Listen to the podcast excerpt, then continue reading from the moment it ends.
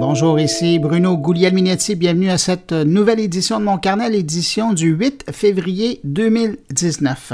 Cette semaine au menu, on va parler de l'accessibilité du web au Québec pour le demi-million de personnes qui vivent avec une incapacité visuelle. Il y a une étude qui vient de sortir sur le sujet. Vous allez voir, c'est pas évident. Je vous propose une entrevue avec un pionnier de la chronique techno au Québec. Je parle de Stéphane Garneau, qui sort un livre ces jours-ci intitulé Survivre au 21e siècle. De son côté, Jean-François Poulain parle de données ouvertes avec un expert en la matière. Luc Sirois nous propose une entrevue avec une start-up qui s'intéresse aux objets connectés et à la 5G. Et puis finalement, notre très sage Stéphane Ricoul, lui, nous propose une réflexion sur la popularité des podcasts. Mais juste avant de rencontrer nos invités et juste avant de passer à ma revue de l'actualité numérique de la semaine, je veux quand même saluer quelques auditeurs de mon carnet. Cette semaine, salutations à Nicolas Chabot, Robin Mimo, Anne-Marie Savoie, Diane Turcotte, Martine Rio et Rose Napoléon. Et puis, bien évidemment, merci à vous qui nous accueillez encore cette semaine entre vos deux oreilles. Bonne écoute!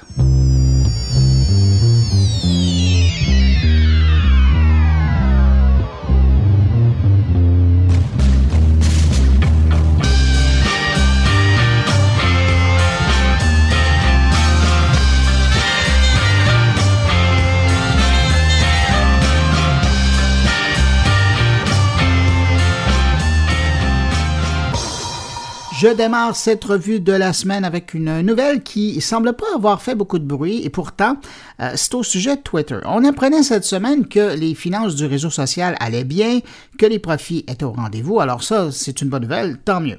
Mais quand on se penche un peu plus sérieusement sur la question et qu'on regarde d'où proviennent ces sources de revenus, on découvre une petite fortune qui provient du data licensing. Seulement pour l'an dernier, ça a généré ça plus de 424 millions de dollars en revenus pour Twitter. Alors, qu'est-ce que c'est le data licensing? Vous allez me demander? Ben, il s'agit d'accès qui sont vendus aux données et aux tweets déjà publiés sur la plateforme. Ces fameuses passerelles qui permettent à des logiciels et à leurs utilisateurs d'analyser les tendances et les contenus pour se faire une idée sur ce qui se dit en ligne, ben, du moins sur Twitter. Le genre d'information qui peut servir à de grandes marques, à de grandes organisations, qu'elles soient publiques ou privées, qui veulent savoir comment des services, des produits ou des idées sont perçus sur Twitter aujourd'hui, mais aussi dans le passé. Évidemment, tant qu'à faire, les mêmes données peuvent aussi permettre de voir si les messages passe lors d'une campagne et donc à évaluer le succès des campagnes de communication. Et juste avant de terminer sur euh, ce sujet, parce que c'est dans l'air du temps, je spécifie quand même que lorsque Twitter donne accès à ses archives, il donne accès à des tweets publiés et à de l'information qui est déjà disponible, pas à des données personnelles ou des messages privés comme on l'avait vu plus récemment chez Facebook.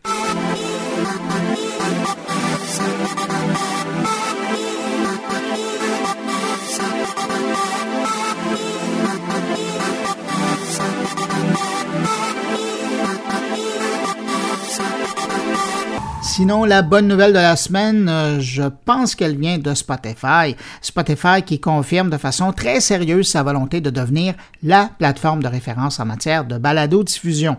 Je dis ça à la suite euh, des acquisitions de l'entreprise. Ben, d'une part, ils ont euh, acquis la plateforme de production de podcasts aux États-Unis, Gimlet Media, et aussi de l'achat de la plateforme de production et d'hébergement de podcasts, Anchor. Deux joueurs importants de l'écosystème du podcast dans le monde. Selon Spotify, l'écoute croissante de podcasts sur sa plateforme est une stratégie importante pour optimiser la croissance, accroître l'engagement des utilisateurs, réduire le taux de désabonnement, accélérer la croissance des revenus et augmenter les marges. Et puis, j'ajouterais que selon les propos du patron de Spotify, à terme, 20% de toute l'écoute sur sa plateforme ne sera pas en lien avec de la musique. Alors, ça fait une belle place pour euh, le podcast. Et puis, tant qu'à parler de Spotify, ben, j'ajoute euh, que selon l'entreprise, la plateforme de diffusion musicale compte maintenant 207 millions d'utilisateurs actifs par mois. Ça, c'est quand même 29% de plus que l'an dernier. Et 96 millions d'abonnés payants. Là encore, on parle d'une augmentation de 36% comparativement à l'an dernier. Alors, c'est une bonne année pour euh, Spotify.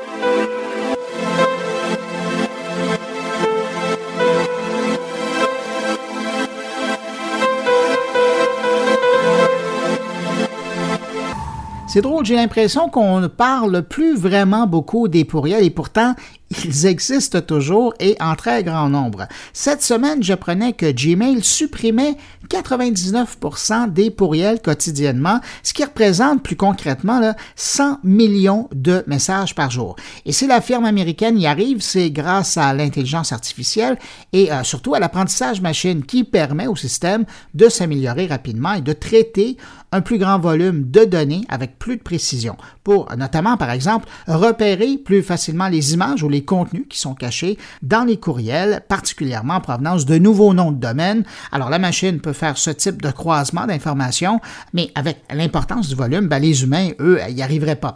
Je rappelle quand même que Gmail aurait plus de 1 milliard et demi de comptes de courriels actifs. Alors vous imaginez, ça fait pas mal de courriers à traiter.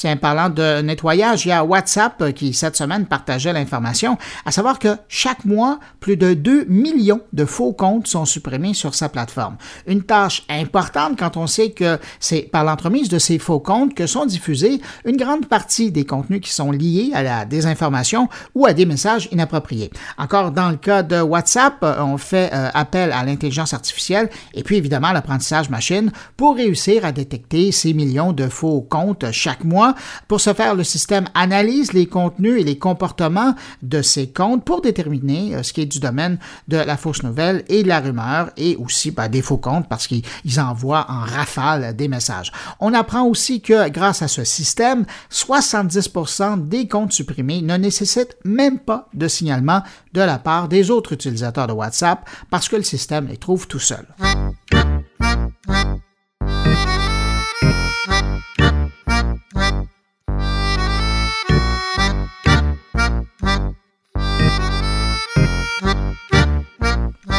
Bonne nouvelle si vous êtes un utilisateur du service d'hébergement de photos Flickr et que vous n'avez pas encore trouvé le temps de passer chercher vos billes, Flickr repousse au 12 mars la suppression des photos des comptes gratuits.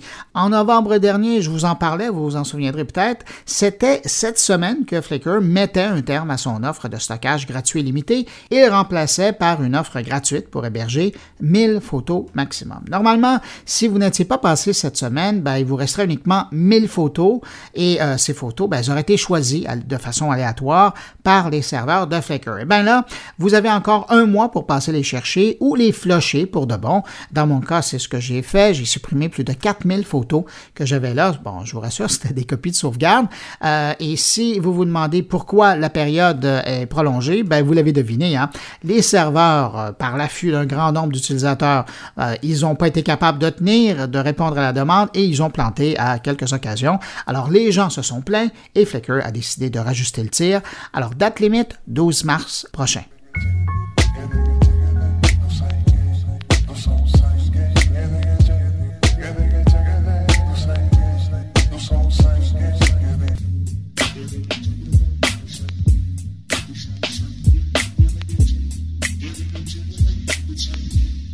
Shoot, shoot. En passant, bon à savoir, si vous possédez un moniteur Nest, sachez que Google vous recommande fortement de changer votre mot de passe et vite à part ça.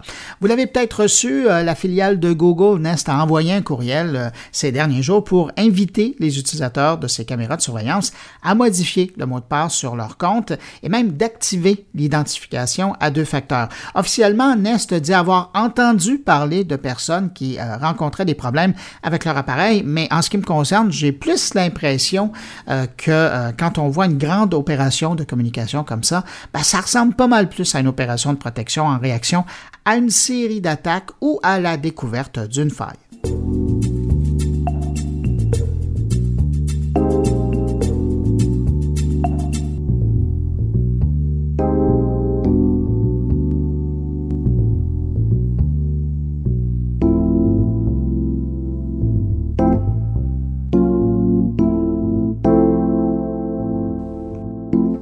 Apprenait cette semaine qu'Instagram va proposer un filtre de sensibilité sur certains des contenus qu'on retrouve sur sa plateforme. C'est une annonce qui survient après les résultats d'une enquête sur le suicide d'une adolescente de 14 ans. Selon euh, l'enquête des autorités, à la fin de 2017, une jeune Anglaise aurait consulté un certain nombre d'images en rapport avec le suicide avant de s'enlever la vie. Plus exactement, des images sur Instagram en lien avec l'automutilation et le suicide.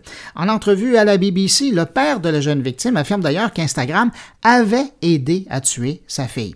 Une bonne grosse année a passé depuis et puis euh, on apprend que le nouveau patron d'Instagram, Adam Masri, en poste depuis peu, lui a décidé que de nouvelles mesures de prévention allaient être mises en place pour éviter qu'un tel drame ne se reproduise.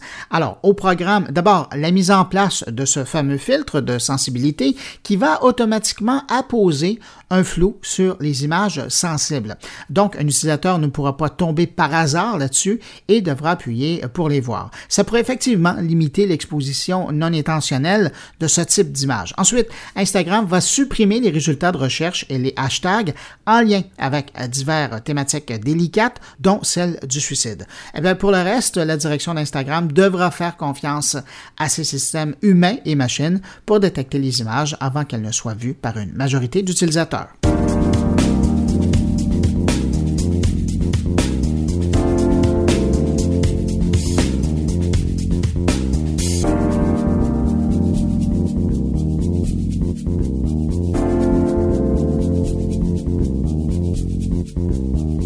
Je termine sur une note plus réjouissante, ce petit tour de l'actualité numérique qui euh, m'a marqué cette semaine en vous parlant de Messenger de Facebook. Ça y est, il est maintenant possible de revenir dans le temps et d'annuler l'envoi d'un message sur Messenger et vous pouvez remercier Facebook au passage. C'est en quelque sorte la bonne nouvelle de la semaine pour Facebook, cette possibilité maintenant d'utiliser la fonction d'annulation d'envoi de messages sur Messenger, une fonction qui avait été évoquée quand même en avril dernier. Si vous avez fait la mise à jour de l'application, que ce soit en version iOS ou Android, vous pouvez maintenant vous rattraper dans vos communications. Donc, soyons clairs, les utilisateurs de Messenger ont désormais jusqu'à 10 minutes pour supprimer un message envoyé. À l'intérieur de ce 10 minutes, si votre interlocuteur n'a pas déjà vu ou lu votre message, ben, euh, il ne le verra pas. Mais après 10 minutes, si vous supprimez le message, ce sera comme avant et seulement vous ne verrez plus votre envoi, mais les destinataires, eux, le verront toujours. Bizarrement, sur WhatsApp, la fonction existe déjà et donne environ une heure pour effacer le message envoyé. Alors, pourquoi Messenger offre seulement 10 minutes? Ben, je me pose toujours la question, il n'y a pas vraiment de réponse pour le moment. Mais bon, 10 minutes, ça permettra quand même à certaines personnes d'éviter le pire.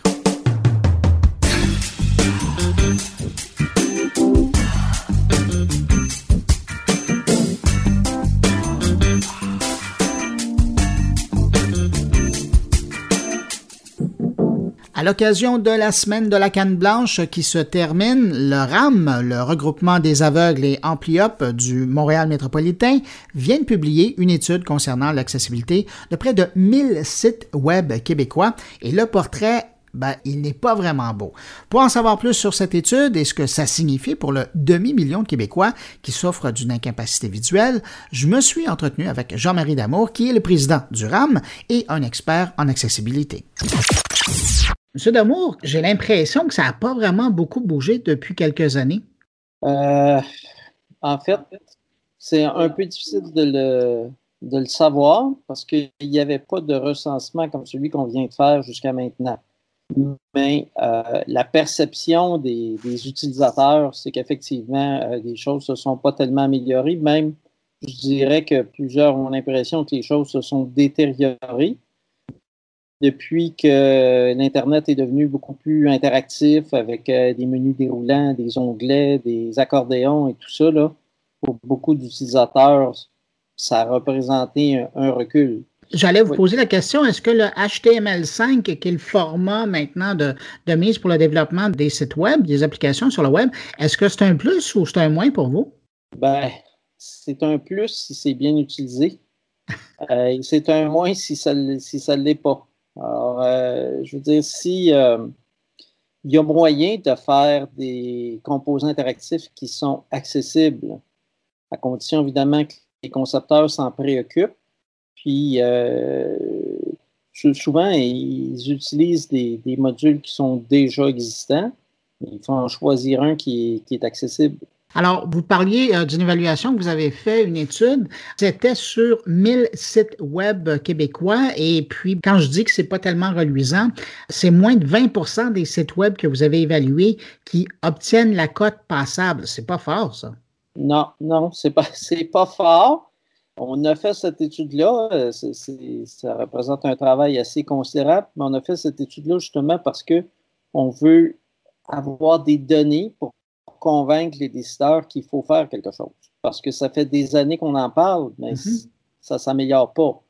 Et on s'est dit, ben, si on est capable de faire un portrait euh, réaliste de la situation et démontrer que ça n'a pas d'allure, peut-être qu'on a des chances d'obtenir des résultats.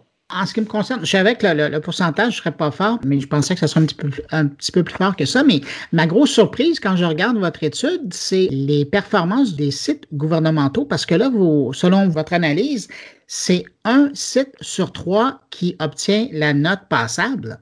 Oui, c'est assez décevant dans le, cas des sites gouvernementaux parce que le gouvernement du Québec a publié, mais en fait, a, émis un règlement en 2011 pour l'accessibilité des sites Web. Euh, on aurait pu s'attendre qu'après sept ans, le résultat aurait été meilleur. Euh, mais ce n'est pas le cas. Il y, a des, sites qui sont très performants au niveau gouvernemental, par exemple le ministère du Revenu, mais euh, il y en a donc ça fait vraiment pitié. Je sais que le gouvernement du Québec a entrepris une démarche pour, euh, pour euh, comme centraliser euh, les données des sites gouvernementaux sur une plateforme commune qui s'appelle québec.ca. on a évalué québec.ca, puis effectivement, c'est un très bon niveau d'accessibilité. Ce qu'on essaie de savoir actuellement, c'est quels sont les sites qui vont réellement être intégrés dans québec.ca et quels sont ceux qui vont survivre de façon autonome, parce que c'est ceux-là qu'on voudrait contacter pour les convaincre d'améliorer l'accessibilité. Québec.ca, on, on pense que c'est bien parti.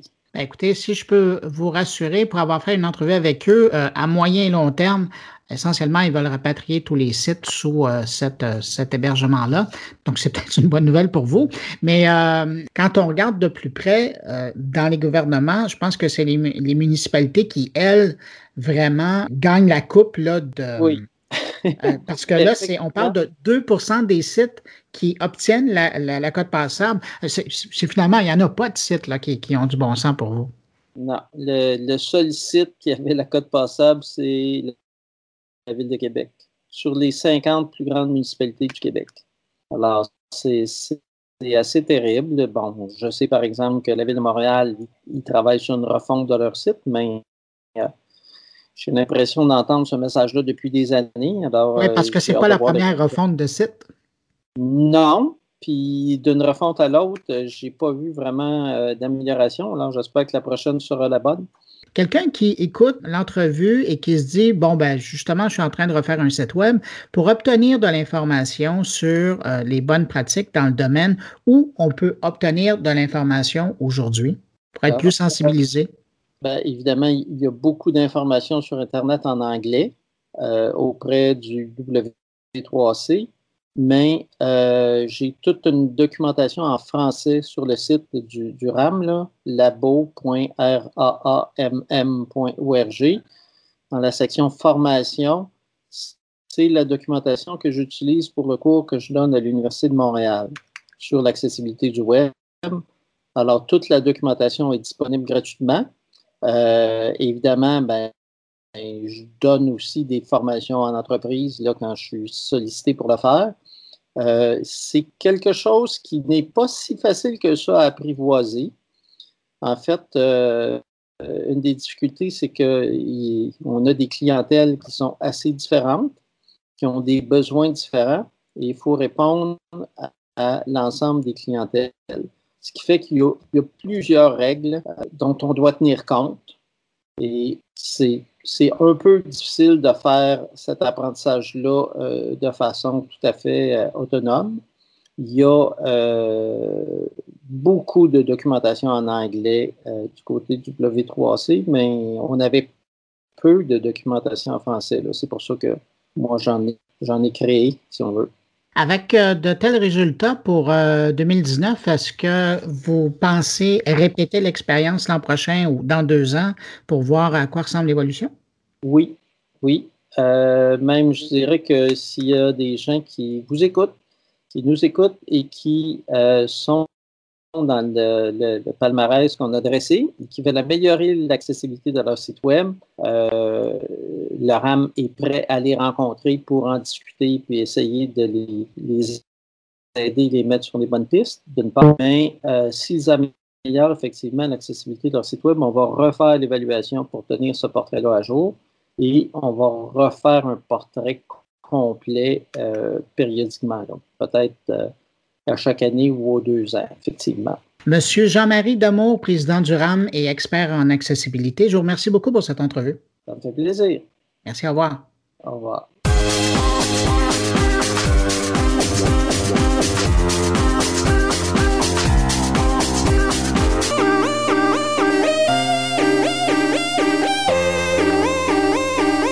Cette semaine, le chroniqueur technologique Stéphane Garneau publie aux éditions de l'Homme le livre Survivre au 21e siècle et en sous-titre Rester humain à l'ère du numérique. Stéphane Garneau, je le connais professionnellement depuis au moins 25 ans.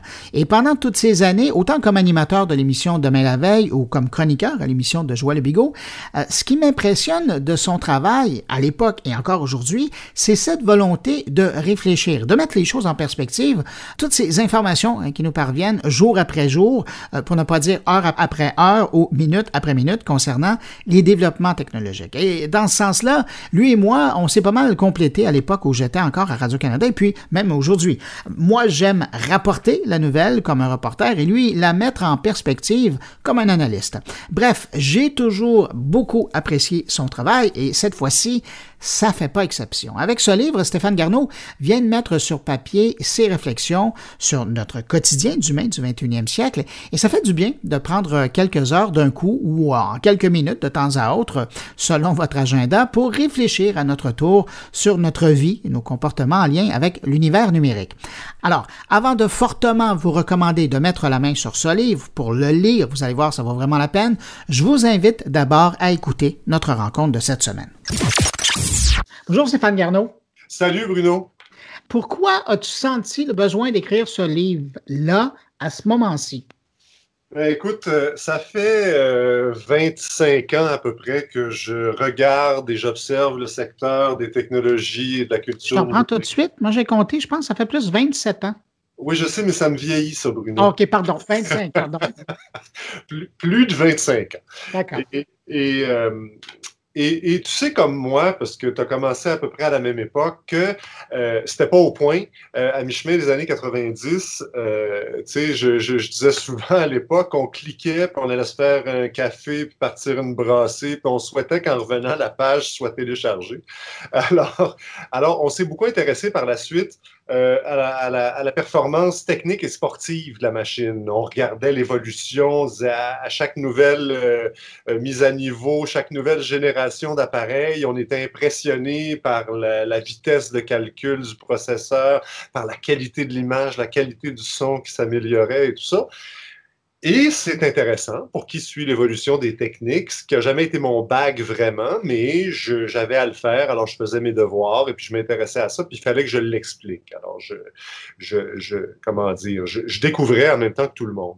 Une fois qu'on a dit ça, euh, les appareils sont au point maintenant. Depuis quelques années, oui, il y a encore des évolutions, il y a encore des changements, mais ils sont au point. Là. Ils sont super performants, ils sont super efficaces.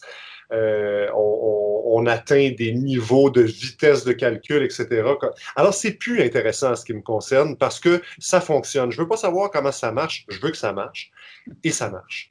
Donc, il y a quelques années, depuis quelques années, je m'intéresse plus à l'impact sur nos vies, sur nos pratiques, euh, sur ce que ça change dans notre façon de communiquer euh, et d'interagir et la façon ou les façons dont les machines aujourd'hui, surtout le téléphone, parce que c'est l'appareil qu'on utilise le plus, euh, euh, nous contrôlent un petit peu.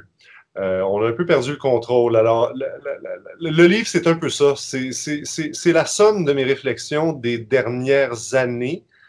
Et en, en me prenant moi-même comme, comme cobaye, je, veux dire, j'utilise le, téléphone intelligent euh, comme tout le monde. Et puis, je suis un peu accro, je suis un peu dépendant comme tout le monde.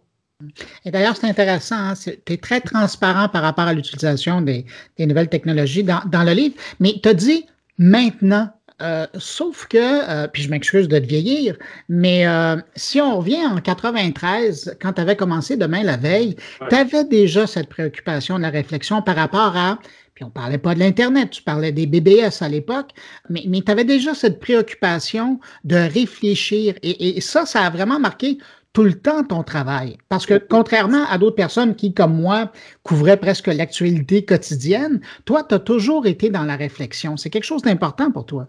Oui, c'est quelque chose d'important pour moi. Puis c'est vrai, mais euh, euh, euh, je te rappelle que demain la veille, c'était une émission de trois heures, puis c'est la troisième heure, on l'appelait l'heure informatique à l'époque. Et, et c'est la troisième heure qui portait là-dessus. Les deux premières, on s'intéressait à l'avenir, c'était une émission de prospective, on s'intéressait à l'avenir des sociétés en général, mais dans tous les domaines. Donc, c'était une émission de réflexion, c'était une émission où on s'interrogeait sur les changements. Alors oui, c'est un peu le logique de tout ça. Mais je répète, j'ai jamais été un geek de technique. J'étais pas un enfant qui voulait démonter le toaster, puis le remonter, puis savoir comment ça marchait. C'était pas vraiment moi. Alors, euh, je suis logique avec ma démarche, mais je, je, le répète parce que ça n'a pas été un naturel pour moi. J'ai fait mes devoirs. Puis quand il fallait que j'explique des choses techniques, j'essayais de le faire le plus honnêtement et le plus efficacement possible même si tu parles beaucoup de numérique dans cet ouvrage-là, d'ailleurs, c'est pour ça qu'on s'en parle aujourd'hui, tu ne parles pas uniquement de ça. Je pense notamment au chapitre qui porte sur l'ennui, sur les temps libres, la solitude, ou même le chapitre qui parle de la procrastination, où d'ailleurs, tu vas d'une confession assez candide à ton sujet. Mais, oui, je suis un procrastinateur, mais oui, c'est vrai. On est tous un peu procrastinateurs. C'est facile euh, de tomber là-dedans. Mais euh, c'est aussi que je suis un, si je suis un geek, moi je suis un geek d'information, je suis un news junkie, je l'ai toujours été. Euh, on, est très nombreux dans le métier, dans les médias, à être des, des compulsifs d'information. Alors, je, je, j'essaie de justifier ma procrastination, là, mais je procrastine en, étant comme le chien fou qui veut faire pipi sur tous les arbres qu'il voit. Euh, parce que je suis curieux, parce que euh, quand je défile Facebook ou Twitter, j'ouvre une douzaine d'onglets, tu sais, puis je me dis, je vais lire ça après, mais je fais plus ça maintenant. Maintenant, une fois que j'en ai trois d'ouverts, je les lis. Après ça, je les referme. Parce qu'honnêtement, quand tu ouvres 12, tu n'arrives jamais au quatrième ou au cinquième. Alors, je suis procrastinateur dans ce sens-là. Mais la machine encourage la procrastination. Tu sais, euh, les, les, vidéos de YouTube qui, qui démarrent toutes seules, ça, ça encourage la procrastination. Et tous ces chapitres-là sur l'ennui, la concentration, la... c'est lié à l'utilisation de la machine, c'est lié à l'utilisation qu'on en fait. À la limite, l'ennui, je trouve qu'on s'ennuie pas assez aujourd'hui parce que chaque moment peut être comblé. Et puis l'ennui, euh, c'est un bel espace aussi pour favoriser l'initiative, favoriser la création, la créativité, euh, pour peut-être faire un peu le vide, pour mieux euh, redémarrer, pour mieux recharger sa batterie. Alors, ce ne sont pas vraiment des chapitres hors numérique. C'est juste que ça a changé aujourd'hui. Puis la concentration, ben, tu le sais, c'est lié à la procrastination aussi. C'est difficile de se concentrer aujourd'hui plus que, j'allais dire quelques minutes, des fois c'est quelques secondes. Si on revient, euh, ben, tu en as parlé, ça concerne aussi le numérique, mais si on revient au numérique proprement dit, il y a un chapitre que j'aime beaucoup, c'est sur la télé. Et là, tu parles de l'énorme choix qu'on a aujourd'hui, la place que ça a pris, la place que ça donne à la création des nouveaux créateurs, et puis évidemment euh, à notre nouvelle façon de consommer la télévision. Mais ça, je t'avoue que c'est un chapitre que j'ai écrit pour me faire plaisir. Parce que je, je, j'ai même écrit sur la télévision dans un autre livre. Et puis, je, suis un téléphage impénitent depuis toujours. Alors, euh, euh, ça me faisait plaisir d'écrire pour la télévision. Je veux dire pourquoi? Parce que on a, souvent décrié la télévision comme le royaume du vide, comme un, média qui offrait pas grand-chose d'intéressant. Ça a peut-être déjà été vrai, mais c'est plus vrai aujourd'hui. Euh, euh, tu vas prendre quelqu'un qui lit des romans de l'eau de rose ou des romans policiers à journée longue sur la plage, puis ça fait pas sourciller personne, mais par contre, quelqu'un qui a regardé, qui a bingé une série télé dans une journée, oh, ben là, on lève un peu le nez, mais excuse-moi, il se fait des choses formidables à la télévision aujourd'hui. Le problème, évidemment, c'est l'offre, l'abondance de l'offre. Euh, il faut gérer l'abondance, la qualité. Euh, aujourd'hui, il n'y a plus de raison de regarder une série moyenne à la télévision, parce qu'il y en a trop de bonnes pour perdre son temps sur des séries moyennes ou une deuxième saison qui est moins forte que la première saison. Et, euh, et tout cet univers-là de la télévision est en train de changer avec les plateformes de distribution. Puis là, tu le sais, ça va être pire. D'ici la fin de l'année 2019, on va avoir l'œuvre de Disney qui va lancer sa plateforme. Il y a Warner Media qui va lancer une plateforme. Il y a Apple qui va finalement. Ce ne sera pas une plateforme. En fait, on ne sait pas très bien ce que ça va être, l'affaire d'Apple, mais chose certaine, ils vont investir beaucoup d'argent pour produire des shows de télé, fait probablement dans iTunes. Euh, Facebook a déjà commencé. Alors, c'est un univers en plein changement et je serai content quand ils auront dégroupé euh, toute l'offre mhm. et que tu pourras acheter ta série télé de la même manière que tu achètes une chanson ou un disque aujourd'hui, sans te soucier de qui est le distributeur, le diffuseur, euh, le studio qui l'a produit. la marque, ça va être la série. Puis si c'est euh, House of Cards, ben, on s'en fout que ce soit Netflix. Nous, ce qu'on veut voir, c'est House of Cards. Alors, mais on n'est pas rendu là parce que les droits d'auteur et les droits de distribution, c'est bien complexe, bien compliqué. Fait qu'on n'est pas rendu là. C'est drôle, je reviens sur ce que tu disais au début. À un moment donné, il y a, comme l'impact. Nous, on est de la génération qui a été élevée, euh, on est la première génération à être confrontée à la réalité de la gardienne de la télévision. C'est comme ça que certains parents la voyaient. Puis on disait, ça va faire une drôle de génération, ces gens-là qui, sont élevés à découvrir le monde par le biais de la télévision et, pas nécessairement autre chose. As-tu l'impression que euh, on est en train de faire par rapport à Internet la même réflexion qu'on faisait à l'époque par rapport à, à l'impact de la télé chez les jeunes et là l'impact de l'Internet chez les jeunes? Écoute, les parents ont un rôle à jouer dans la vie de leurs enfants, dans la façon dont ils se réalisent et se développent. Alors, euh, moi, j'ai quand même, quand ma fille commençait à naviguer sur Internet au début, jeté un coup d'œil par-dessus son épaule pour voir ce qu'elle faisait. Puis euh, bon, je réalisais que c'était une grande fille, puis euh, elle s'épanouissait bien, puis tout ça. Fait que ça n'a pas été un gros souci pour moi. C'est des tuyaux puis des fils. Au bout de tout ça, il y a un être humain qui a son libre arbitre, qui fait des choix. Sais, ma fille est née en 96. Alors donc, elle est née avec Internet. Elle n'a pas connu un monde sans Internet. Euh, les téléphones intelligents sont arrivés, euh, en tout cas en masse, euh, dans 2000, je ne sais plus trop, là, 3, 4, 5, dans ce coin-là.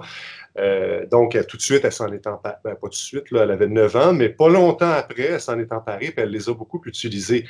oui, un peu trop, à mon avis, de papa. un peu trop présent. Mais euh, tu sais, euh, on se plaint, on se plaint de nos enfants qui sont à table le soir et qui ont le nez penché sur le téléphone intelligent. D'abord, c'est la responsabilité des parents de leur taper sur les doigts, de leur dire regarde ton téléphone, laisse-le de côté. Mais tu sais, les, enfants n'ont pas attendu, les ados n'ont pas attendu le téléphone intelligent pour ignorer leurs parents. Là, ils, ils nous trouvent un peu ennuyants, puis c'est un âge un peu plus difficile. Mais pour revenir à ma fille, qui, est mon exemple à moi, puis, puis euh, ben, elle s'épanouit quand même, elle fait des études universitaires intéressantes, elle est performante à l'université. En ce moment, en ce moment, elle fait une session universitaire en Asie. Euh, elle, est, dynamique, elle est curieuse, euh, elle performe à l'école. Fait que je continue de dire qu'elle dépend un peu trop de ces bébelles-là. Mais je pourrais dire la même chose de toi, cher ami. Et je pourrais dire, non, mais on est tous pas mal dépendants de ces affaires-là. Regarde, on se parle par Skype en ce moment là, pour faire une entrevue. Euh, ça a changé les choses, ça aussi. C'est génial de pouvoir faire ça. C'est un des avantages. Mais il y a aussi beaucoup d'inconvénients. C'est ça le problème, c'est que ça, ça nous rend de précieux services, puis ça nous empoisonne la vie en même temps. C'est sûr qu'on fait moins d'exercice physique que de s'être rendu dans un lieu tous les deux. Tu as raison. Écoute, dans ton livre, tu as, vraiment cherché fort et moi, j'ai découvert des choses. Entre autres, à un moment donné, dans un chapitre où tu parles de l'information, tu nous parles d'une recherche qui a démontré qu'en fonction de comment on consomme l'information, il y a un impact sur notre mémoire, sur notre cerveau. C'est quand même fascinant, ça. Ce à quoi tu fais référence, je crois, c'est qu'il y a dans nos pratiques de consommation de l'information et, euh, et, notre utilisation des machines, le cerveau, c'est une matière plastique. Il y a des circuits neuronaux qui se font et qui se défont. Alors, le cerveau essaie de s'adapter à nos pratiques. Alors, il y a moyen si on trouve qu'on passe trop de temps sur les machines et qu'on est dépendant et qu'on a besoin d'y retourner, il y a moyen de se déshabituer parce que les, circuits neuronaux vont se défaire et vont se rebrancher différemment. Je le fais l'exercice en ce moment. Je trouve que j'utilise trop le, téléphone intelligent. Alors le soir, maintenant, chez moi, là, je me, depuis quelques semaines, quelques mois, euh, je le range, je le mets dans ma chambre. Il est comme puni. Mon téléphone est puni. Ça en va dans sa chambre. J'enlève, je ne le mets pas en mode silencieux, je le mets en mode ne pas déranger. Parce que je ne veux pas entendre les vibrations, parce que tu sais qu'on a beau être à deux pièces du téléphone, on les entend, les vibrations. Alors, et moi, je vais vérifier euh, par un acte volontaire si j'ai envie dans la soirée, voir si j'ai reçu des messages. Mais ce n'est pas le téléphone qui décide, c'est moi.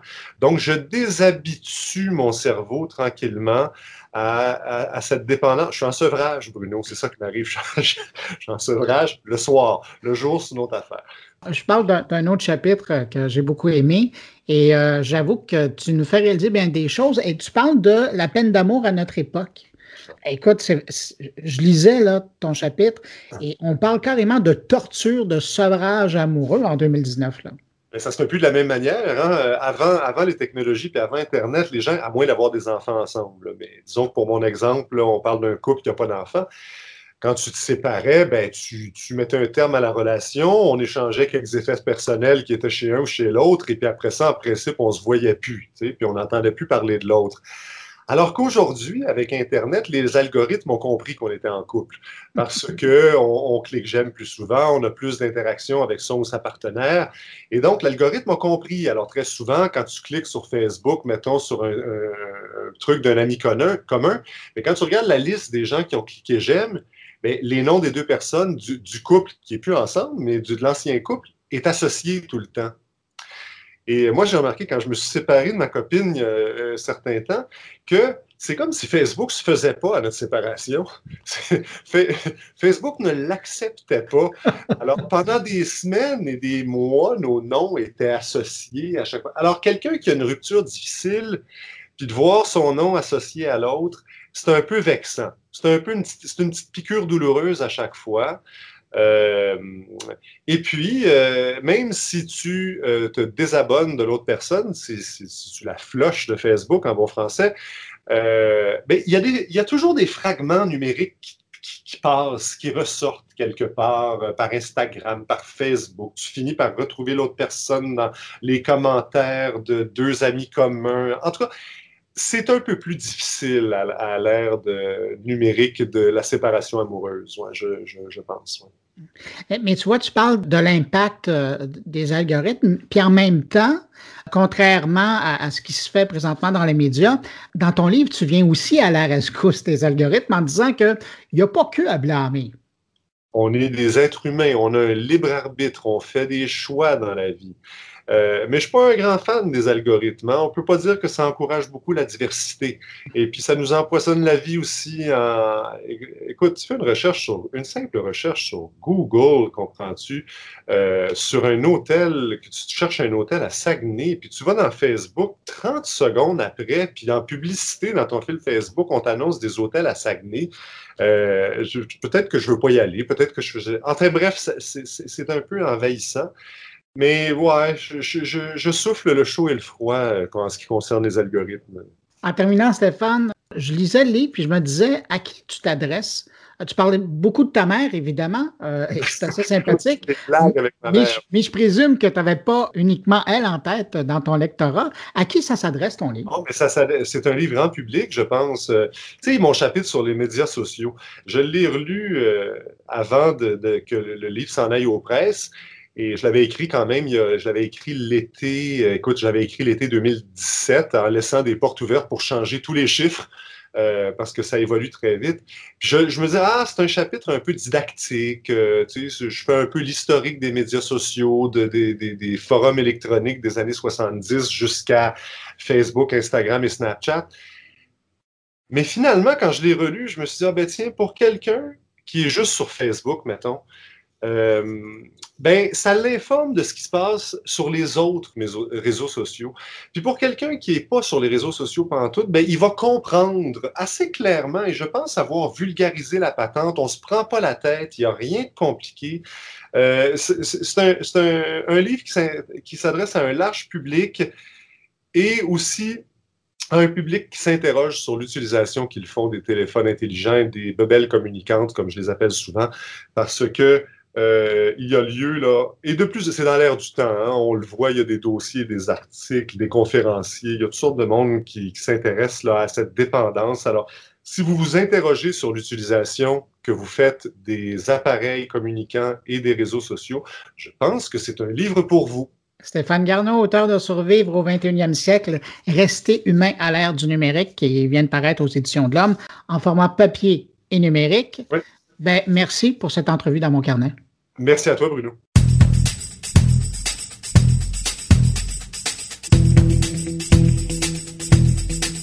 Cette semaine, Luc Sirois, le patron de Prompt, ce consortium qui fait du maillage entre les entreprises qui misent sur la R&D et les centres de recherche universitaires du Québec, ben, il nous propose une rencontre avec une start-up rencontrée lors d'Expo Entrepreneurs à Montréal. Et vous voyez, on n'est jamais loin de ses intérêts. C'est une boîte qui s'intéresse aux objets connectés et à la 5G. On l'écoute. Ben alors, je suis ici à Expo Entrepreneur encore avec euh, un entrepreneur hors pair dans le domaine des objets connectés, Eric Zinkoviak, et la, et la start-up s'appelle Pilot Things. Là, je suis bien fasciné. Bonjour, Eric. Bonjour. Et là, explique-nous, premièrement, Pilot Things et les objets connectés. Qu'est-ce qui se passe dans cet univers-là des objets connectés? Ben, ce qui se passe, c'est qu'il y en a de plus en plus, des milliards. Donc, euh, on va être envahi d'objets connectés. On est en train de faire la matrice. Là, vous avez tous vu le film, hein, euh, où tout devient numérique. Ben, c'est ce qu'on est en train de faire. On numérise tout notre environnement. Et ce qu'on fait avec Pilot Things, c'est qu'on transforme ces objets réels, physiques, en données, donc en données informatiques. Donc, pourquoi c'est nécessaire? Parce que si tu veux pouvoir euh, allumer une lumière, si tu veux pouvoir euh, savoir quelle est la température d'un bâtiment, bah, il faut que tous ces capteurs soient transformés en objets numériques que tu puisses utiliser. Mais là, justement, permets-moi d'être un peu sceptique en me posant la question des milliards d'objets connectés. Mais là, une fois que j'aurai connecté ma montre, euh, l'éclairage chez moi, le chauffage, euh, mon Google Home et tout, là, on, parle de, on parle de connecter quoi d'autre au juste? En quoi la vague des objets connectés va changer quoi que ce soit? Euh, je pense qu'on ne sait pas encore tout ce qu'on va connecter. Et puis il y a beaucoup d'objets qu'on ne voit pas. Euh, si tu prends, euh, discuter avec une grosse entreprise bien connue au Québec euh, qui fait des, des trains, euh, dans un train, tu peux avoir 20 000 objets connectés, rien que dans un train. Ah. Tu vois? Donc, dans un avion, tu peux en avoir 50 000. Donc, beaucoup, beaucoup, beaucoup d'objets connectés. Donc, tu multiplies ça par le nombre d'avions. Donc, ce qu'il faut comprendre, c'est que tu as les objets connectés pour les particuliers. Et là, je, suis un peu d'accord avec toi. L'usage, tu sais, une fois que tu as ta Google Home, ton truc, là, on n'a pas encore bien trouvé, je trouve, les bons usages. En tout cas, ce qui, ce qui fait que les gens vont se ruer sur les objets connectés, vont acheter beaucoup d'objets connectés. Mais par contre, dans la partie industrielle, ce qu'on fait avec Pilot Things, hein, on, on, s'utilise, on utilise, enfin, on, travaille beaucoup avec les objets industriels. Là, il y a, des, y a vraiment, y a vraiment euh, des usages très très intéressants pour la sécurité, par exemple dans les trains, euh, pour le confort des gens. Euh, on voit beaucoup de choses aussi euh, pour le climat. Euh, dans les villes intelligentes, ça réduit aussi beaucoup les factures des villes. On travaille notamment avec la ville de Montréal pour optimiser le, les, les déchets, la collecte des déchets, ou les lampadaires qui ont été connectés à Montréal rien qu'à Montréal. Ah, tu, tu, me, tu, me, fais penser au domaine de la logistique, du transport, ah, du contrôle et suivi des biens. Et donc, et là, la start-up, comment, comment est-ce que ça va devenir une, la plus grande start-up extraordinaire du monde en objets connectés? Pourquoi, pourquoi vous? Puis comment, comment la vision d'avenir s'articule? Ben, ce qu'on a constaté avec Things, c'est que tous ces objets, euh, quand tu parles des, des, objets pour les particuliers à Google Home, tu vois, c'est très simple. Tu, tu connectes euh, tout sur ta Google Home, tout est prévu, tout fonctionne bien. Dans le domaine professionnel, pour les industriels, c'est pas du tout comme ça que ça se passe il n'y a pas de Google Home industriel. Uh -huh. Donc on a, inventé un, concept qu'on a appelé euh, l'objet plug and play. C'est-à-dire qu'avec Pilot Things, euh, on a euh, un catalogue d'objets préintégrés dans Palette Things. Et les industriels, les villes, peuvent utiliser ces objets, les connecter et récupérer les données automatiquement. Donc on simplifie énormément l'usage des objets. Et plus c'est simple, bah, plus les gens ont envie de s'en servir. Et c'est ce qu'on constate chez nos clients. Quand ils utilisent Pilot Things, ils connectent un, deux, trois objets, puis après ils se rendent compte qu'ils peuvent connecter ce qu'ils veulent. Et là, et là, ils ont plein, plein, plein d'idées. Et c'est là qu'on voit qu'il y a vraiment un gros, euh, un gros besoin et qu'il y a plein, plein, plein d'idées qui arrivent. Et le 5G dans tout ça, là, pourquoi ça change euh, le monde des objets connectés?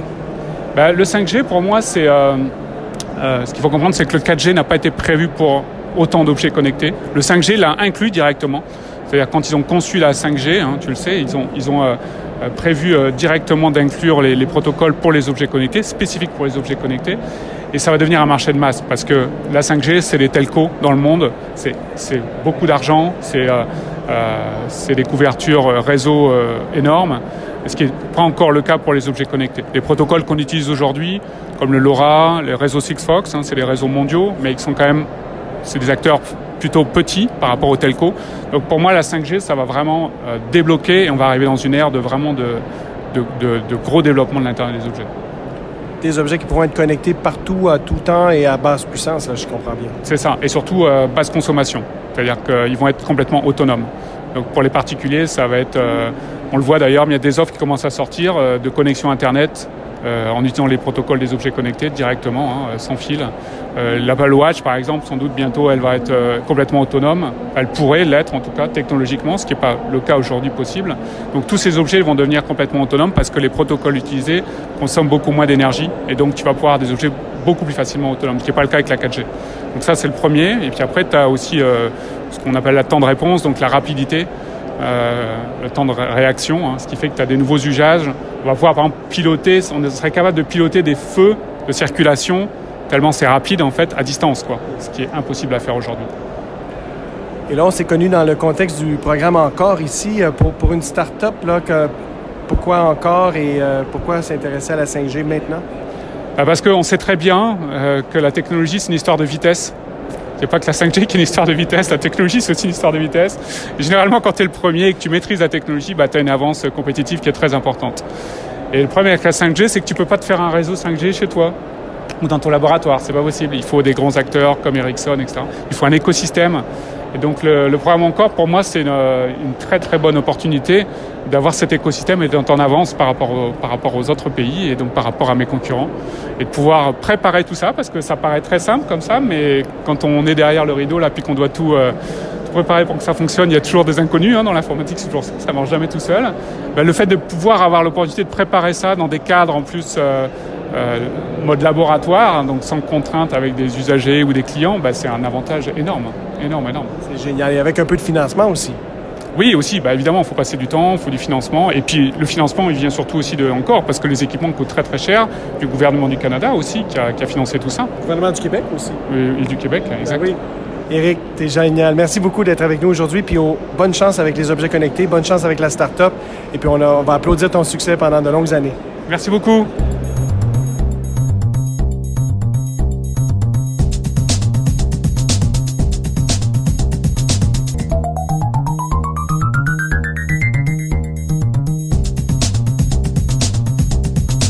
C'est maintenant le temps d'aller rejoindre Jean-François Poulain pour son entrevue de la semaine. Salut Jean-François. Bonjour Bruno. Cette semaine, avec ton invité, tu parles de données ouvertes parce que ça permet à bien du monde d'innover. On parle des données qui sont des fois euh, vulnérables sur le web, mais il y a des fois des entreprises ou des organisations qui choisissent d'ouvrir volontairement par transparence une belle partie de leur data, euh, qui soit financière, euh, cartographique et tout ça. Et la ville, ben, c'est ce qu'elle fait. Puis mon invité cette semaine, c'est Patrick Lozo, qui est le, qui travaille Quand avec. Tu parles de la ville, tu parles de la ville de Montréal? Je parle de la ville de Montréal, bien sûr. Et donc, euh, Patrick Lozo, euh, qui travaille, lui, au laboratoire d'innovation urbaine, ben, il est un conseiller en innovation et en données ouvertes. il y a vraiment un département à la ville qui ne s'occupe que de, que de ça. C'est intéressant parce que ça permet de faire de l'innovation parce que, puis ça, c'est toujours surprenant. De temps en temps, euh, chez les clients, euh, je discute avec eux des données qu'ils ont disponibles. Puis c'est tellement, ça fait tellement partie du patrimoine des organisations. Puis souvent, les gens s'arrêtent pas à voir ce qu'ils pourraient faire avec. Et tu prends ces mêmes données-là, tu les donnes à des, des gens qui, eux, aiment réfléchir à ce qu'on peut faire avec des données. Et le outcome, le output de ça, quand il y a des événements comme des hackathons, tu dis, oh wow, on n'avait jamais pensé à faire ça avec ce qu'on avait dans notre patrimoine de données? Exactement. Puis Patrick, il nous le dit aussi, c'est très large. En fait, quand tu dis euh, j'ai des données ouvertes, ben, ça peut être des fichiers Excel avec tous les contrats de la ville. Euh, ça peut être également des, API, des espèces de points de connexion avec des bases de données en temps réel sur le déneigement, comme on a à Montréal. Euh, ça, peut être, ça peut être des données cartographiques aussi sur les, les, les embarques, pas les embarques, mais les travaux. Euh, donc, on peut avoir en temps réel où sont les travaux. Ben, quand on est automobiliste, des fois, ça ressemble à des Ça peut être très pratique, effectivement. et, donc, oui, tu as amené le sujet. Effectivement, euh, j'ai euh, appris à connaître Patrick ici à la ville parce qu'il m'a demandé de me joindre à, l'événement que lui organise parce que, comme effectivement, il, est un peu en charge de, mousser toute cette popularité des données ouvertes, ben, il y a une espèce d'association québécoise où plusieurs villes mettent leurs données ouvertes en commun il y a un événement à Québec qui s'appelle À Québec, le 8 et 10 mars, euh, terminal dans le, dans le Vieux-Port de Québec. Et euh, ça permet donc à des programmeurs d'aller euh, travailler sur les datas puis de sortir, comme tu disais, des choses intéressantes. Moi, j'injecte là-dedans, évidemment, ma petite sauce, c'est le UX, parce que souvent, ces événements-là, ben, ils commencent avec des programmeurs, ils finissent avec des programmeurs puis, c'est, ça peut être bien belle fun pour eux autres, mais l'être humain euh, ou les êtres humains normaux que nous sommes, on n'y voit, euh, voit pas grand-chose. On ne comprend pas qu'est-ce qu'ils ont fait. Eux sont très fiers de leur code. Alors, on injecte une petite couche de quelque chose qui pourrait se transformer potentiellement en projet qui est porteur, qui est dans le temps, où ces petites équipes-là qui vont se former vont, euh, dans un événement, donc à Montréal, qu'on veut faire le 20 février, être un pré-événement à Québec pour préparer ceux qui veulent utiliser les data de Montréal à être prêt à cet événement-là à Québec pour mieux gagner, évidemment. Mais pour nous, à Montréal, ben, c'est un gros avantage chez les petites compagnies, des OBNL ou même des entreprises qui en sortent, qui se disent Moi, je suis capable de devenir euh, le, projet, le prochain Transit App ou la prochaine application de, de, déneigement. Il y a vraiment beaucoup de belles choses qui, qui peuvent être faites pour le bien commun, mais potentiellement des modèles qui peuvent s'appliquer à d'autres villes également. Hmm, j'ai l'impression que Montréal ne soit pas le, seul, endroit où il va s'organiser après ton entrevue. Euh, écoute, euh, euh, tu rappelles le nom de ton invité et d'où il provient? C'est Patrick Lozo. il vient de la Ville de Montréal, du Laboratoire d'innovation urbaine et il est conseiller en innovation et données ouvertes. Donc, on écoute ton entrevue avec lui. Merci beaucoup. Merci, Bruno. Euh, ben pour les données ouvertes, en fait, euh, faut dire que à l'origine, c'était beaucoup plus tourné euh, vers une façon d'avoir accès à des données qui étaient réutilisables. Dans le fond, c'est vraiment un peu la, la, prémisse là, de, du début des, des données ouvertes, c'est à dire que euh, il y a beaucoup de données, d'informations qui sont partagées sur Internet, puis les gouvernements pourraient faire la même chose et faire en sorte que les données soient utilisées après de l'extérieur. Mais euh, c'est évident qu'associé à ça, il y avait beaucoup plus euh, des soucis au niveau de, ben, on pourrait avoir un gouvernement plus transparent avec des données ouvertes. On pourrait avoir des gens de l'extérieur qui pourraient proposer des solutions technologiques. C'est là où ça devient un avantage. C'est là que ça devient un avantage, c'est que c'est plus juste, euh, on fait une bonne action en rendant disponibles des données ouvertes. y a ça aussi. Il y a ça aussi, c'est sûr.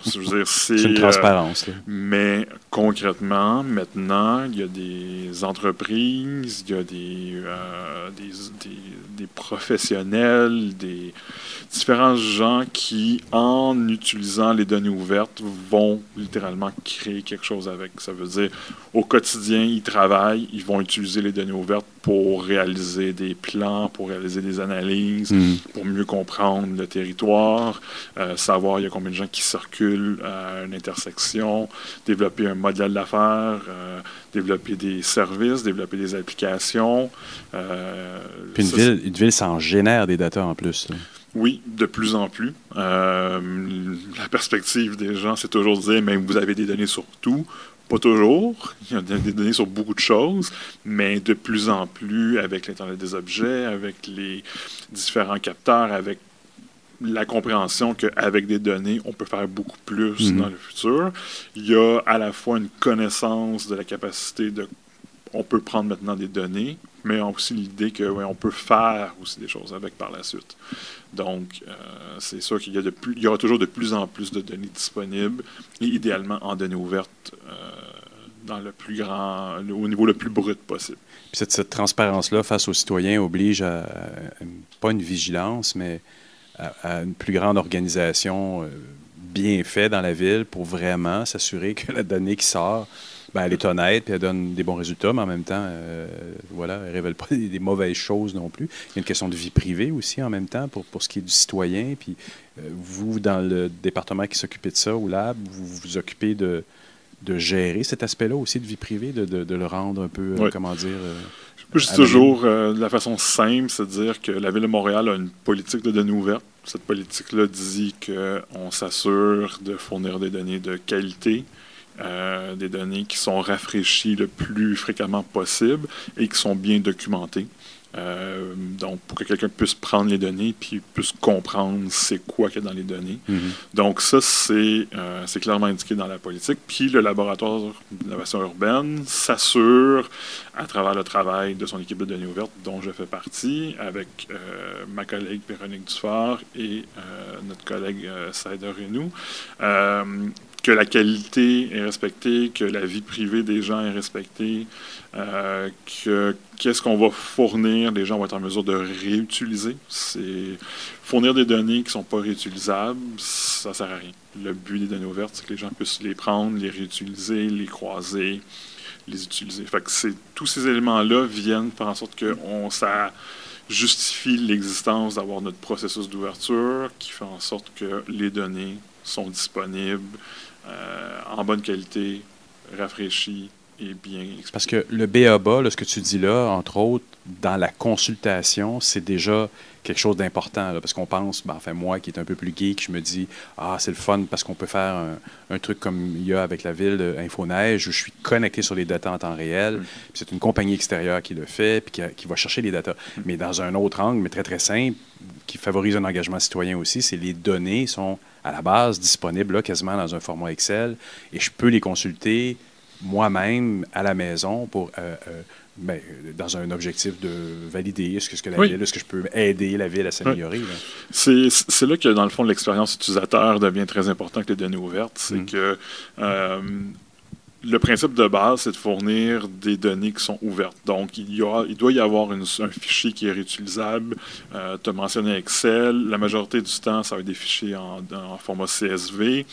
Mais euh, selon la nature de la donnée, des données géographiques ont des formats spécifiques. Des données tabulaires ont d'autres formats. Des formats, des fois, qui sont utilisés pour faire des sites web, vont avoir aussi d'autres formats. Fait le but, c'est toujours de fournir des données que les gens sont capables de prendre, télécharger et ouvrir de leur côté.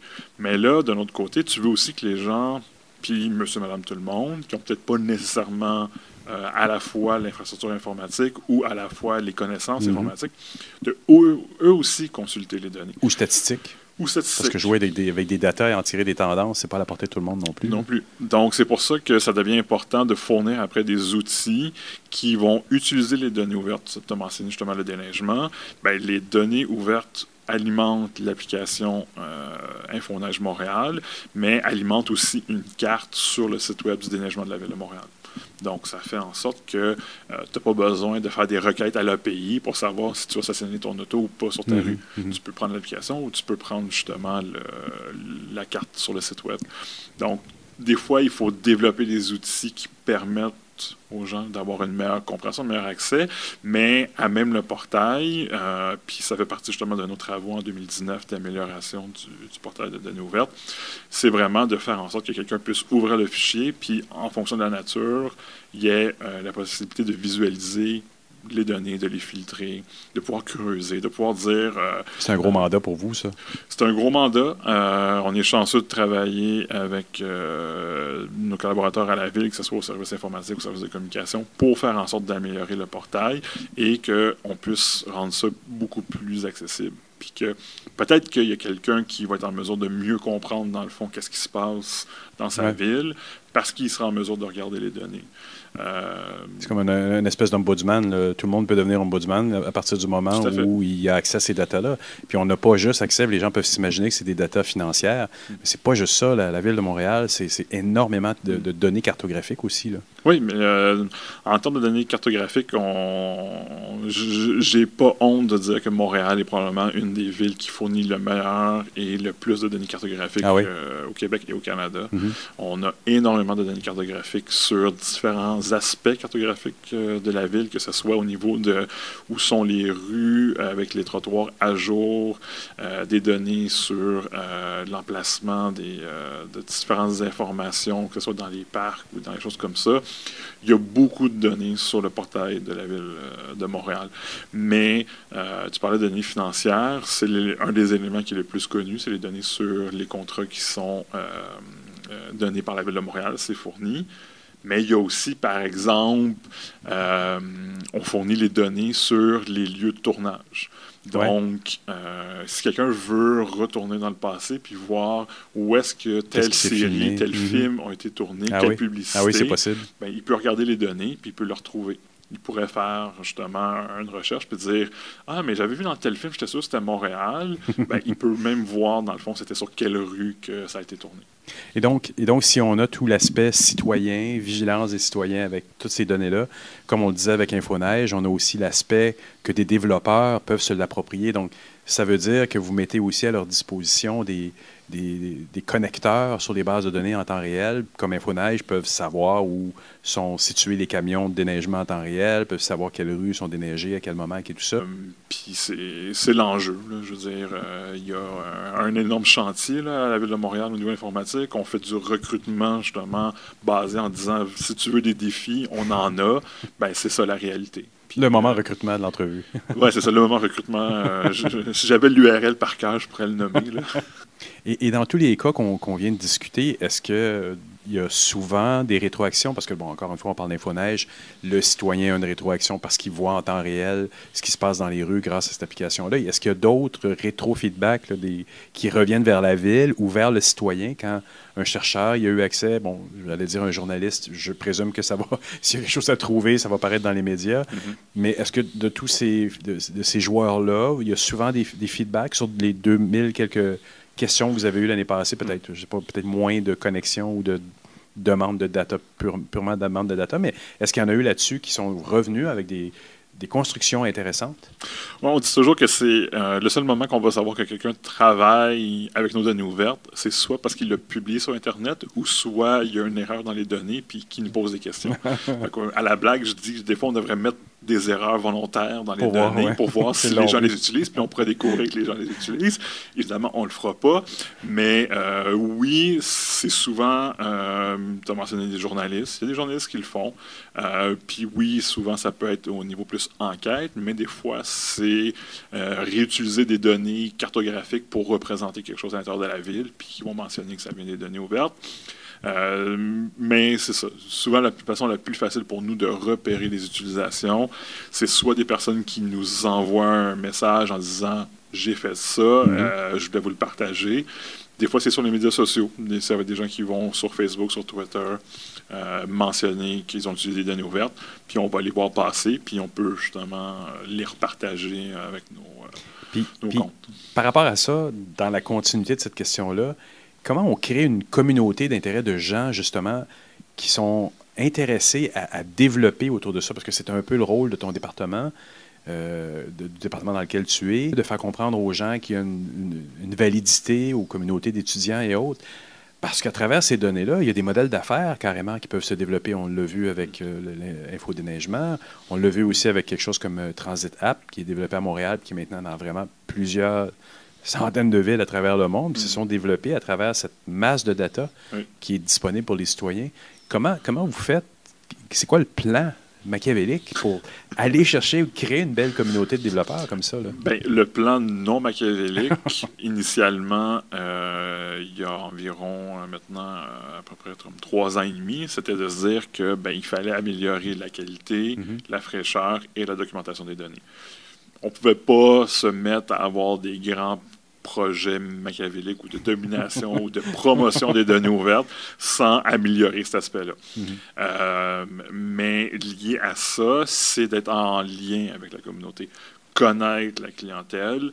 Euh, je dirais que les trois dernières années ont été beaucoup plus tournées vers l'interne, donc beaucoup plus dire qu'on veut s'assurer comme je mentionnais, que le processus soit en place et fournisse de quoi de qualité sur le portail. On est rendu là, c'est fait.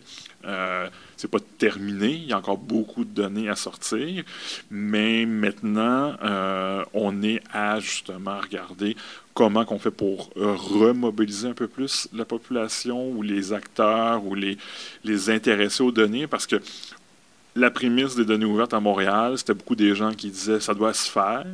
Puis une fois que ça a été fait, euh, il y a des bons exemples d'entreprises qui ont été démarrées, d'utilisateurs. Puis les gens ont tendance à penser que des données ouvertes, c'est simplement euh, euh, pour le bien de pouvoir voir qu'est-ce qui se passe. Mm. Mais concrètement, il y a des gens qui vont prendre nos données, puis dans leur travail, vont se faciliter la vie. ah oui, comme exemple? Par exemple? On va nous fournir des, des données LIDAR. Des données LIDAR, dans le fond, c'est des données de. c'est un avion qui survole mm-hmm. le territoire, puis à l'aide d'un laser, va développer un modèle 3D, dans le fond, de, de la ville. De la ville. Puis la ville utilise ça pour après ça faire des maquettes 3D. Donc ils vont prendre des images photographiques aériennes et ils vont venir les coller sur la modélisation 3D pour reconstruire un modèle 3D. Tout ça est fait à la géomatique, ici dans le service d'infrastructure de la ville. Et euh, dès le jour 1, quand les données LIDAR ont été rendues disponibles, on les a mis sur le portail de données ouvertes. Et l'idée, c'était que le service de géomatique ne voulait pas gérer les demandes à la pièce. Il voulait que n'importe qui qui voulait, mm pouvait juste dire, sont sur le portail, télécharge-les et réutiliser. Et on a eu des organisations à l'extérieur de Montréal, de la ville de Montréal, donc des organisations euh, gouvernementales au Québec, ah des organisations justement, ça peut être des firmes d'ingénierie, ça peut être des firmes euh, architectes, qui prennent ces données-là et construisent après ça, facilitent dans le fond le travail. Et c'est une situation concrète où est-ce que euh, sans ces données-là, peut-être qu'ils connaîtraient la personne à qui ils demandaient ou eux-mêmes referaient le travail de zéro pour un lieu spécifique. Les données ouvertes, ça fait en sorte que tout le monde a accès. Euh, toi, tu peux prendre ça puis les réutiliser, partir de ton entreprise. Euh, tu peux aussi peut-être partir un service qui est compétitif à un service de la ville basé sur les informations mhm. et faciliter l'accès. Euh, un exemple, les conditions de, des pistes de ski de fond. on a, à Montréal. On a ça à Montréal sur le site web. Ils sont aussi disponibles en données ouvertes. Il existe deux, trois applications que tu peux télécharger sur ton téléphone intelligent. Et simplement en ouvrant l'application, ça va te dire à proximité, ils sont où les pistes de ski, puis c'est quoi la qualité. Donc, ça, c'est l'intérêt, dans le fond, d'une application. C'est pas se dire que, bon, je vais aller chercher pour savoir si J'ouvre l'application, puis ça me le dit en temps réel. Euh, nous, on n'est pas là après ça pour juger euh, de l'utilisation. On fournit les données, puis on en fait la promotion. On essaie de le mentionner à travers nos, différents canaux. On le met sur le portail de données ouvertes. Et bon, pour terminer, euh, peut-être qu'on pourrait parler aussi, il y, a un événement qui s'en vient dans le cadre de, que tu veux faire, que tu as parti dans le cadre de la ville, euh, qui s'appelle, en fait, ben, c'est ce que tu veux nous en parler, en fait. Bien, euh, le, lien avec Denis Québec est assez simple. À chaque année, on organise un hackathon provincial. Mm-hmm. le hackathon amène les participants à réutiliser les données ouvertes dans le cadre d'un projet. Euh, cet événement-là va avoir lieu à Québec cette année, donc du 8 au 10 mars, 8 au 10 mars à Québec. Et nous, à la Ville de Montréal, on s'est dit qu'en amont, on aimerait organiser un pré-événement. Donc, le mercredi 20 février, euh, on organise un pré-événement pour essayer de mousser euh, la participation des gens de la région de Montréal au hackathon, mais aussi euh, les aider, les préparer. Euh, on va leur donner une longueur, une longueur d'avance stratégique parce qu'on va les aider. les UX vont être impliqués dans, dans l'événement. Il va être une dizaine de UX d'impliqués pour monter le plan d'affaires dans un atelier sprint de, de, trois heures. Donc, ça va être, ça va être très intéressant. C'est ça. Dans le fond, oui, c'est une longueur d'avance que euh, les gens de la région de Montréal euh, auront euh, sur les autres participants, mais toutes les autres villes sont invitées à faire des pré-événements. Nous, on a. on favorise les données de la ville de Montréal, bien sûr. Évidemment. L'événement de Montréal. Mais n'importe qui qui est dans la région de Montréal est un, peut se mhm. déplacer le, le, 20 février.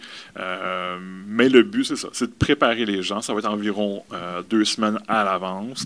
Peut-être qu'il y a des participants qui vont chercher une équipe, puis qui vont rencontrer des gens au pré-événement. peut-être justement, ils vont aller chercher de l'expertise, ils vont peut-être trouver des, des, gens qui vont, leur, vont les aider à raffiner un peu leur projet. Euh, cette année, le sujet, c'est interaction numérique avec le citoyen. Pour faire en sorte que ben, c'est le fun d'avoir des données ouvertes. Euh, est-ce qu'on peut utiliser des données ouvertes dans le cadre justement d'interaction numérique avec le citoyen? Comment, c'est vraiment un objectif de bien commun? Comment on peut aider le citoyen, notre voisin, avec quelque chose qui vient des données ouvertes, puis il y en a des données ouvertes. Donne-moi quelques exemples de, de, ce qu'on retrouve dans, dans, la base de données, dans les multiples bases de données disponibles. Euh, ben, cette année, justement, autour de ce sujet-là, ça pourrait être à la fois des données aux, euh, au niveau des requêtes 3.1, donc euh, la, gestion des demandes des citoyens, qu'on mhm. appelle en jargon interne. ben, ces données sont disponibles. Donc, quelqu'un qui voudrait voir des demandes récurrentes, qu'est-ce que la ville pourrait faire au niveau de ça, on peut faire avec ça. Les analyser, trouver des nouvelles façons d'interagir euh, entre les citoyens et la ville. Euh, il y a des défis plus au niveau de la mobilité. Mhm. Donc, on a des données sur les pistes cyclables, sur l'utilisation de Bixi, sur la non-circulation de, sur les pistes cyclables, choses comme ça. Les gens pourront développer à ce niveau-là. Mais il y a aussi euh, la connaissance du territoire. Je mentionnais plutôt les pistes de ski de fond puis les conditions de, des pistes. on a des données sur les parcs, on a des données sur l'emplacement des lieux culturels. Euh, donc, venez le 20 février. On va vous présenter les données, on va vous présenter euh, euh, tout ce qui a trait à Québec et comment, dans le fond, s'assurer que vous soyez l'équipe qui va gagner par la suite les prix qui sont remis à Québec le 8 et du 8 au 10 mars. Et évidemment, on cherche des programmeurs, des universitaires programmeurs, pourquoi pas des gens en marketing, des gens UX, pourquoi pas des citoyens qui sont impliqués dans certaines causes aussi, dans des causes de bien commun. Tout le monde est invité, puis on va avoir du fun. En plein ça. Je ne peux pas dire mieux. Merci beaucoup, Patrick. Merci, Jean-François.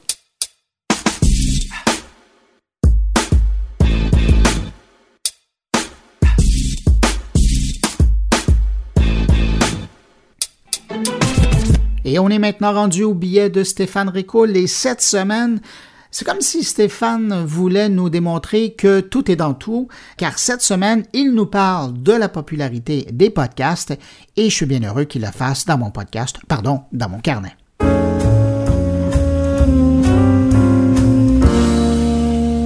Bonjour Bruno et bonjour à tous tes auditeurs. Encore une fois cette semaine Bruno, merci beaucoup de me donner un peu de temps entre les deux oreilles de tout ce beau monde qui t'écoute.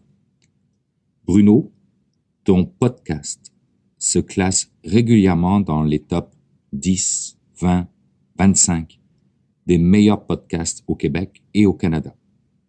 Premièrement, toutes mes félicitations. Je pense sincèrement que des succès comme le tien se doivent être soulignés. Maintenant, je me suis posé la question du pourquoi les podcasts étaient-ils présentement le canal de communication le plus à la mode entre guillemets. On le voit, euh, commence à pleuvoir des podcasts un peu partout sur à peu près tous les sujets. Mais ce qui a le plus retenu mon attention, c'est que même les géants du streaming audio se mettent au podcast. Pourquoi? En 2014, il y a une société de production de podcasts qui a vu le jour aux États-Unis. Cette société s'appelle Gimlet Media elle fonctionne tellement fort que même Amazon a acheté les droits de production euh, d'un podcast appelé Homecoming afin de l'adapter au format vidéo pour en faire une série avec Julia Roberts. Cette entreprise est valorisée aujourd'hui à 70 millions de dollars, mais surtout, elle est partenaire depuis 2015 avec une certaine firme suédoise du nom de Spotify. Eh bien, figurez-vous que Spotify vient de faire sa première acquisition ever en 12 ans d'existence et cette acquisition porte justement sur Gimlet Media. C'est pour moi un signal fort qui est envoyé par Spotify sur l'importance à accorder au podcast. Donc Bruno, bonne nouvelle, tu es dans la bonne industrie. Spotify euh, n'est bien évidemment pas le seul de Apple Music à Deezer en passant par tous les autres, tout le monde investit lourdement dans cet univers avec comme objectif principal de fidéliser encore un peu plus sa clientèle. une technique de cross-selling qui est bien connue dans le monde du commerce électronique. Pensez-y bien. 18,5 millions d'épisodes à travers 550 000 podcasts pour Apple Music. Loin, mais loin devant tout le monde, y compris Spotify qui compte 7 millions d'épisodes au total. Mais c'est surtout la diversification en matière de revenus publicitaires qui est bien évidemment recherchée ici. Spotify enregistre aujourd'hui une perte d'exploitation d'à peu près 6 millions d'euros. Le podcast devient donc un relais de croissance intéressant pour eux. À lui seul, le marché publicitaire des podcasts aux États-Unis était de 402 millions de dollars en 2018 contre 314 millions de dollars en 2017. Une très belle progression. Et les prévisions sont de 659 millions de dollars pour 2020. Donc, en guise de conclusion, Bruno, ton avenir est assuré.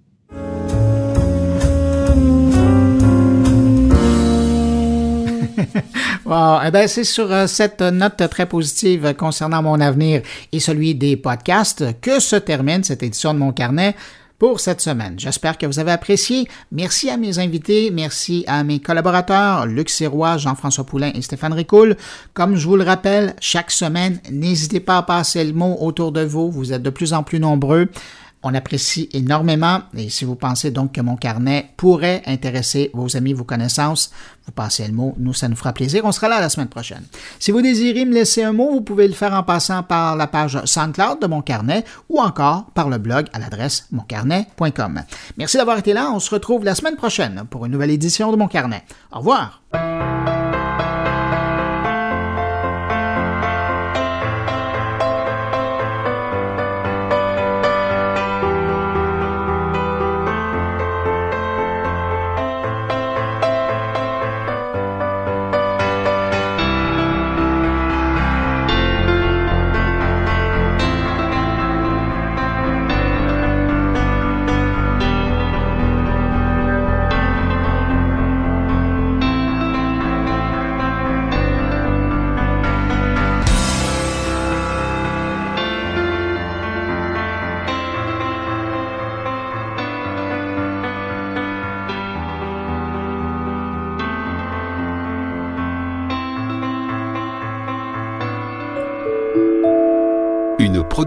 goulielminetti.com